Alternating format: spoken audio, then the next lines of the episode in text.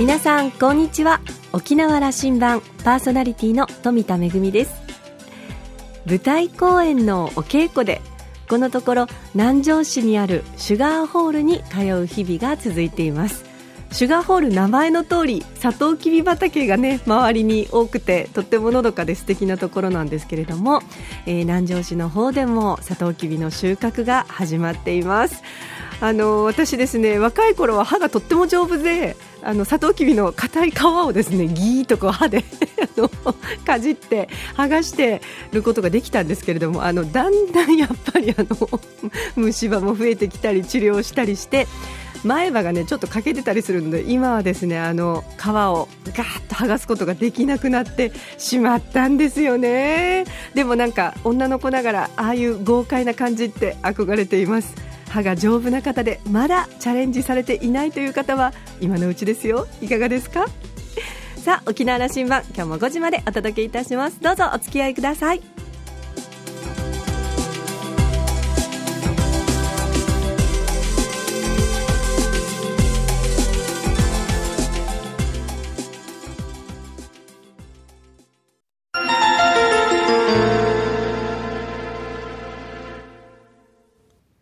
那覇空港のどこかにあると噂のコーラルラウンジ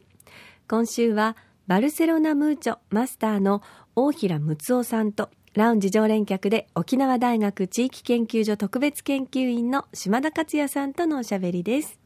大平さんは那覇市桜坂にある島田さん行きつけのお店バルセロナムーチョのマスターです。年齢は50代の後半で、那覇市壺屋のご出身です。大学時代からディスコの運営などに携わっていました。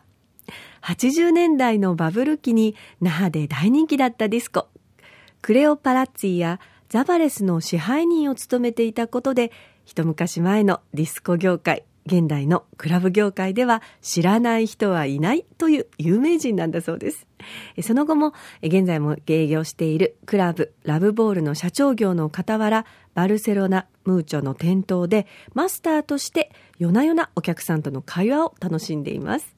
そしてもう一つの顔は少年サッカーの指導者。那覇高校の監督を務め、強豪校に育てた経験もある経歴の持ち主です。どんなお話なんでしょうか？どうぞ。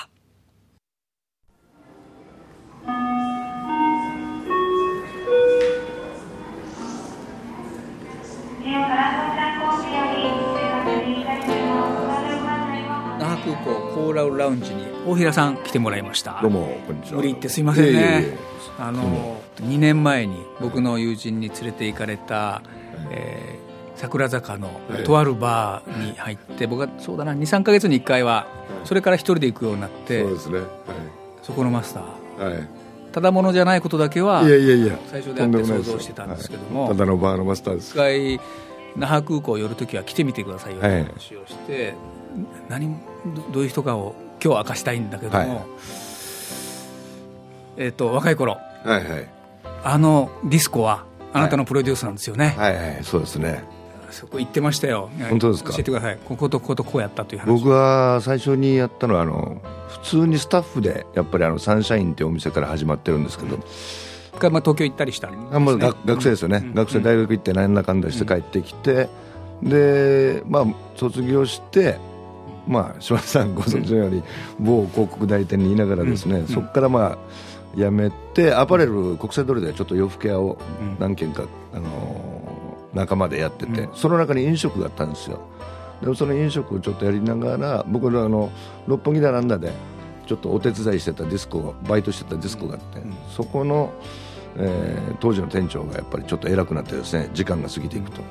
できっかけはそれ？それであの、まあ、クレオパラッツィという、はい、えー、OTB の後ろの方にあるんですけどねそこのプロデュースの話が来て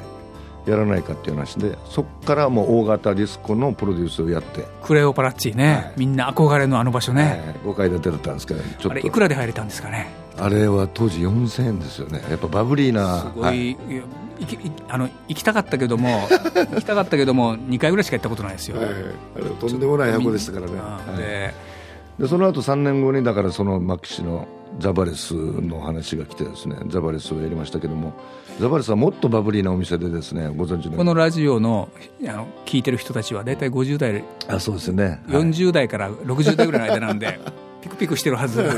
ザバレスね、そうですね。そこでは、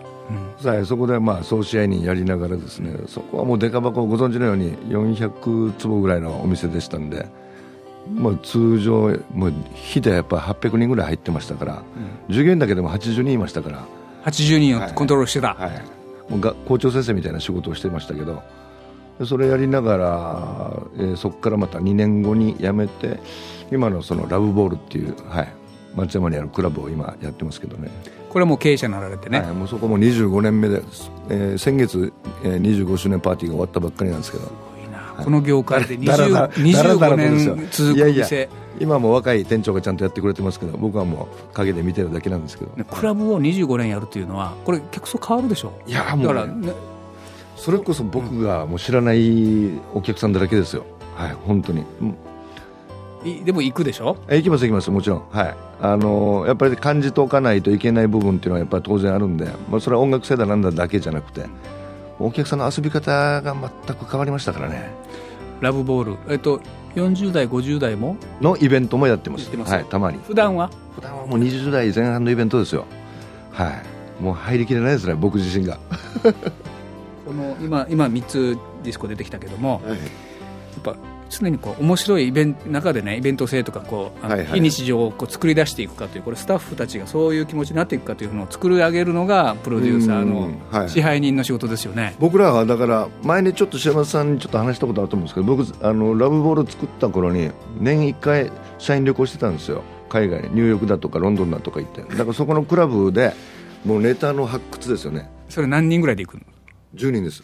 連れていくの、えー、連れていくというよりもあの大したあのお給金も出せないんで年1回それを目標にみんなで頑張ろうと。ニューヨーク行ったりするわ。してたんです毎年。これ8年ぐらいやってましたけど。それでいろんな刺激を受けて再生できるそれを沖縄でできるかどうかっていうことをやっぱりずっとやってましたよね。で今じゃラブオーのスタッフがそれできるかって言ったら今そんなことしなくても手に入るわけですよ携帯で。動画で。だから今逆に尻滅裂なイベントの方が多いんじゃないですかね。行き過ぎてたり、はい、情報自分ああなるほどね、はい、なるほどね。情報型っていうのもちょっとどうかなと。でもだからこそ行くっていうことになってくれるといいんですよね、うん、いいんですよ。本当はそうですね、うん、だからこそ知ってるけども見てこようやという話、うん、島さんが先ほどおっしゃった部分の中で多分僕らは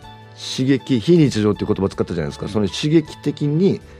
まあ、お酒の力だけじゃなくていろんな音楽だなんだかんだっていうその刺激的な空間を求めていってたと思うんですよ、うん、あのそれが対価に対価になってたと思うんですよね、でも今は4000円5000円払える そうなんですよそうだったんだけど。そうなんですよ。もちろん。田さんはその4000円クラスのところをプロデュースやっぱりですねあの、まあ、そこはビジネスで当然、はい、まあ、バブルをどこまでかっていう限界も感じてた時期なんで当然行くところまで行ってたんで本当に、まあ、あれで終わるだろうなって本当に思ってたんで僕は。でそういう中からやっていって今さっきおっしゃったその情報型っていう部分に関してはですよ刺激が中途半端になってると思うんですよ若者の刺激が。分かってるような気になってるっていうところ、はい、だからうちのそのラブボールっていうお店でも200名とか300名入っててダンスフロアで150人ぐらい踊ってても踊ってる感じには見えないんですよ。弾けてる感じがないんですよ。なんかただ動いてる感じにしか見えない。でうちのスタッフにこれって本当に楽しんでるのかっていう話したらいや楽しんでますよといやそういうふうには見えないっていう話をしてて。いや僕、うん、親父の目になる、ね、そう親父の目になるわけですよ、うん、でも彼らに言わせるといやいや楽しんでますよと。ただねいやこのマーケットがどうなってるか僕知りたいんだけども。今ですよね。大学生たちと付き合ってるけども、大学で、はいはいはい。行ってないと思うよ。あんまクラブ行ったり夜、はい、酒あんま飲まないようにしてますね、うん、であの夜でバーンと行くということもねすごく元気な子いるけども、おしなべてみんな、あのお利口さんになってて、あのいろんないろんなお医者さんから見て見て、うん、もちろんです、ね、僕もねあの島さんご存知の僕も高校生にサッカーずっと教えていながらですね、うん、彼らが卒業していって大人になって遊ぶ世界で、まあ、一緒に酒飲んだりもするじゃないですか。その中でやっぱりあのたくさんあるわけですよ娯楽が。娯楽って言えるのかどうかわからないですけど彼らにとって、自宅で遊ぶ道具もいっぱいあるし外に出なくてもいい道具もいっぱいあるし僕らの世界とは違ってて僕らも貯めた金で週1回の休みそういうディスコだ飲み屋だなんだ行ってもう弾けると。昼は車飛ばしに行こうそうそうそう、そんな感じだったでしょ。でもね今ねそういうことしなくてもできることがいっぱいあるしだから中途半端僕僕から僕の基準で言うと中途半端なんですけどこれが潜在的にずっと2年3年5年10年っていう生活をライフスタイルの中で繰り返すと若者は僕らと同じぐらいの50代になった時に多分とんでもないぐらい老人化してないかなって危惧しますよ。僕らのエネルギーってその若い頃のある程度パッションであったりとかいろんなのが今も少しあるじゃないですか心の中に。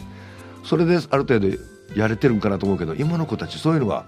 あるかなと。上田さんあの照れずに言うけどちょっとやっぱ男としてかっこいいよね。いやいやいや。あのそうそう。それだけやってたっていうところね、うん、やっぱり、バーカウンターの向かいにいるんだけども、うん、この人ただもんじゃない。いやいやいやいや。のオーラは出てるんですよ。いやいやとんでもないですよ。いやラジオ聞いてあなたのバーに行きたい人いっぱい出てくると思うけども店の名前もやっぱ言ってください、まあ、バルセロナムーチョってお店ですけども、まあ、バーセロナムーチョってお店なんですけども、はい、なぜあのバルセロナなんですかお店。あのまずベース、まあ、ご存知のように、うんフットボールというかサッカーをね、もうずっとやってきてるんでっていうのもあって。あとバルセロナっていう島さんも行かれて分かってると思うんですけどもその場場所が、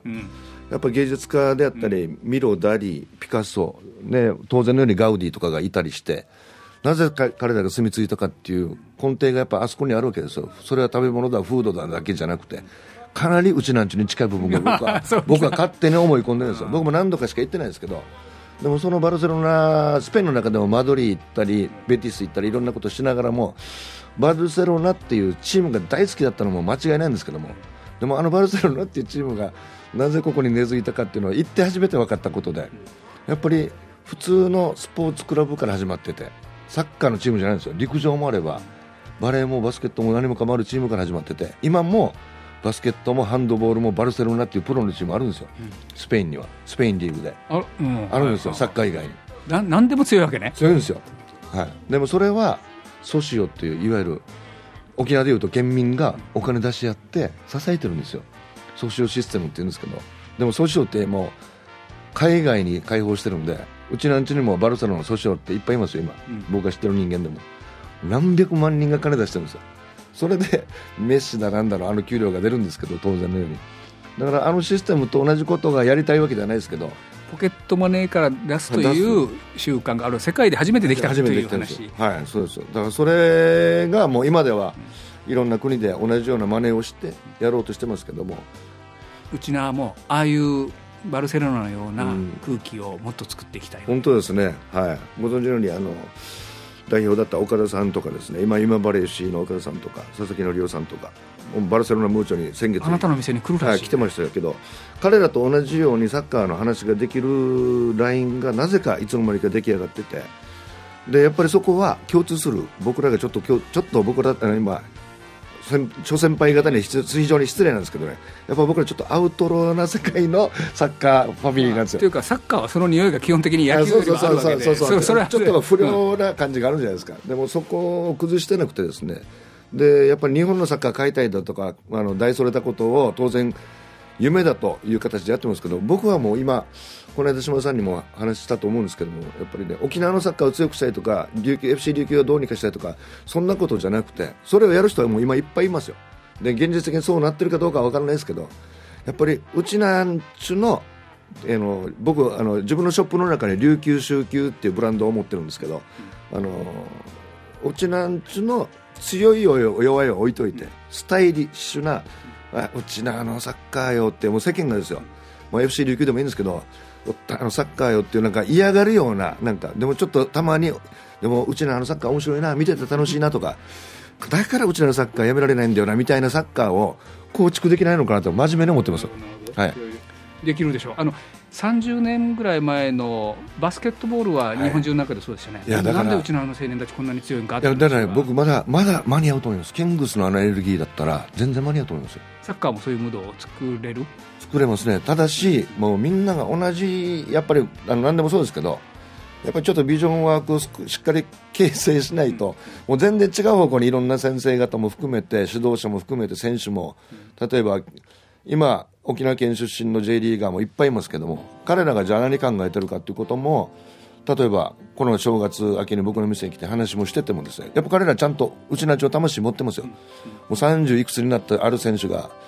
そろそろ僕お稲さん自分琉球に行こうかねとか言い出しますよ。沖縄のサッカーということを考えるわけね、ただ彼らがやっぱり一番言ってほしいのはうちなんちがスタッフでいてくれないんですかっていうことをよく言います。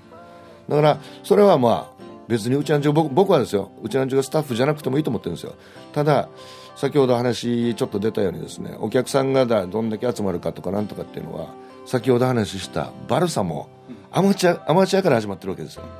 ジョアン・ガンベールっていうそれもスイス人ですスイス人が来てスイス人がスポーツクラブやりたいと。そしたら、まあ、1920年代世界恐慌の手前ぐらいですからあのそれなりにやっていったらあのサッカーがまだアマチュアでですよ。8万人集めてるんですよ。たかが国内の試合で。でスタジアム作らんといけんから初めて有料化してお金取っていいと。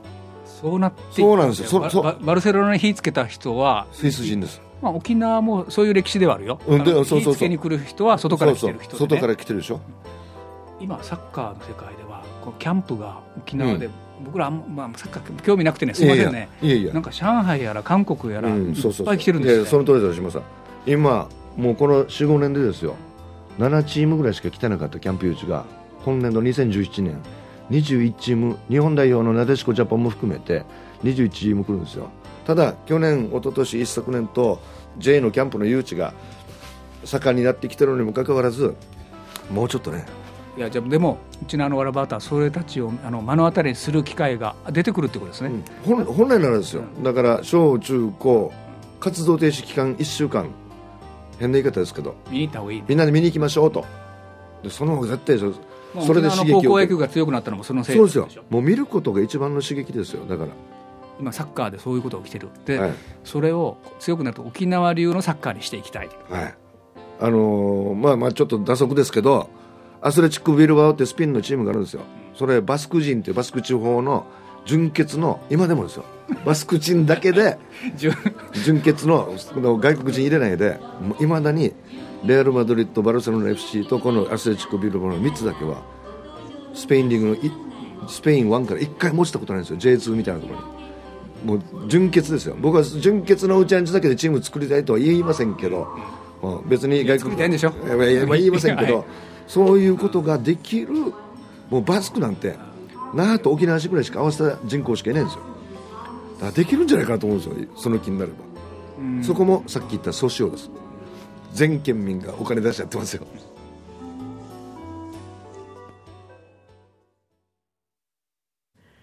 夜のねあの雰囲気でじっくりとディスコのお話とそしてバーのお話からこんなに熱い少年のように語るサッカーのお話に行くとはちょっとびっくりしましたけれども。あのねバーの名前はバルセロナムーチョとバルセロナという名前がついてますがあの由来のお話を聞いて私もちょっと納得をいたしました。確かにバルセロナって街の持つ魅力っていうのがありますよね。あのね沖縄と似てるところがもしかしてあるかもしれない芸術作品というか文化が街に溢れていてすごく先進的なところとそれからもともとある文化みたいなところがちょっとごっちゃにで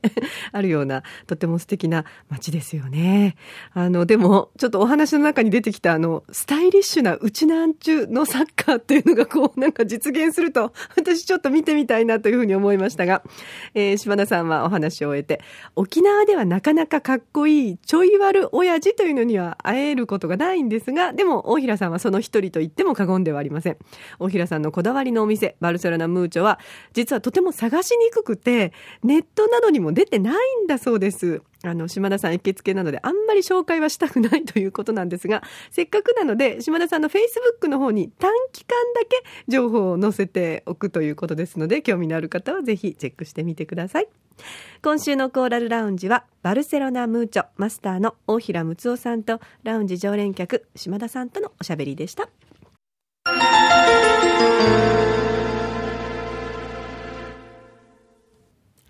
めぐみのあしゃぎだよりのコーナーです。オープニングで、えー南城市のシュガーホールにお稽古に通っているというお話をしましたけれども、2月の18日、19日、シュガーホールで、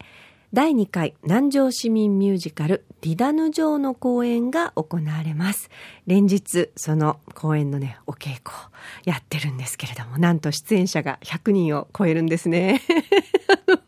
当にいろんな方が出演してくださって、まああの、南城市民の方もそうですけれども、市外からもたくさんの皆さんが出演をしてくださっています。あの、町の子供たちもそうですし、それから、あの、南城市でお仕事をされてる皆さんもそうですし、それからあの、えー、シュガーホールの方で音楽に力を入れてるということで、コーラスのグループがいくつかあるんですね。あの、ジュニアコーラスの皆さんや、それから女性コーラス、ウィング南城の皆さん、シニアの皆さんもいらっしゃって、キラリの皆さんと、あの、総勢数えてみると100人を超えてしまってちょっとびっくりしてるんですけれども、